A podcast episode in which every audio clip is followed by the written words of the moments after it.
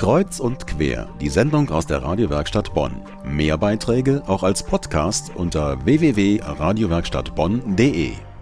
Blaue Engel, Schutzengel oder Rauschgoldengel. Unser Alltag ist voll von Engeln und in der Weihnachtszeit fallen sie uns ganz besonders auf. Sie helfen und beschützen oder sind einfach nur lieb. In der religions- und geistesgeschichtlichen Tradition haben die Engel aber durchaus unterschiedliche Bedeutung. Man denke nur an die gefallenen Engel im Alten Testament. Woher der Name Engel kommt und was es überhaupt für Engel gibt, das erläutert uns Melanie Riedel. Äußerst schillernd ist die religiöse und kultische Herkunft der Engel. So gibt es bereits in der Antike mythische Mischwesen, die halb Mensch, halb Vogel sind. In den großen monotheistischen Religionen sind sie vor allem eins: Geistwesen, die nur dann, wenn überhaupt eine Gestalt haben, wenn sie auf die Erde kommen. Der Philosoph und Theologe Dionysos Areopagita, der im 5. Jahrhundert nach Christus lebte, teilt die Engel in verschiedene Gattungen ein. Hauptunterscheidungen sind demnach Seraphim, Cherubim und die Erzengel. Gabriel heißt so viel wie Meine Kraft ist Gott. Gabriel ist der Engel, der Maria die frohe Botschaft ihrer Schwangerschaft verkündete und erfreut sich daher auch in der christlichen Tradition und Kunstgeschichte höchster Beliebtheit. Michael heißt übersetzt Wer ist wie Gott.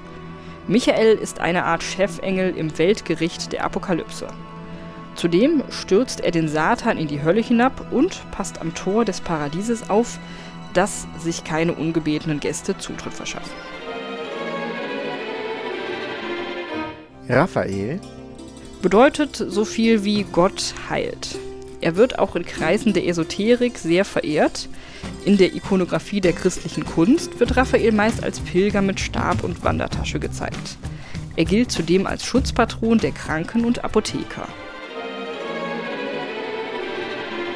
Uriel. Zu Deutsch mein Licht.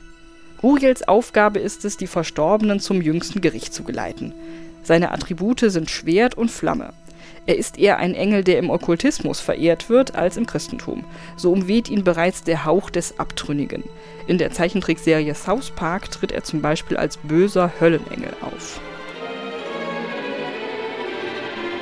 Seraphim die Seraphim sind Engel in menschlicher Gestalt mit sechs Flügeln. Seraph heißt brennen, ausbrennen.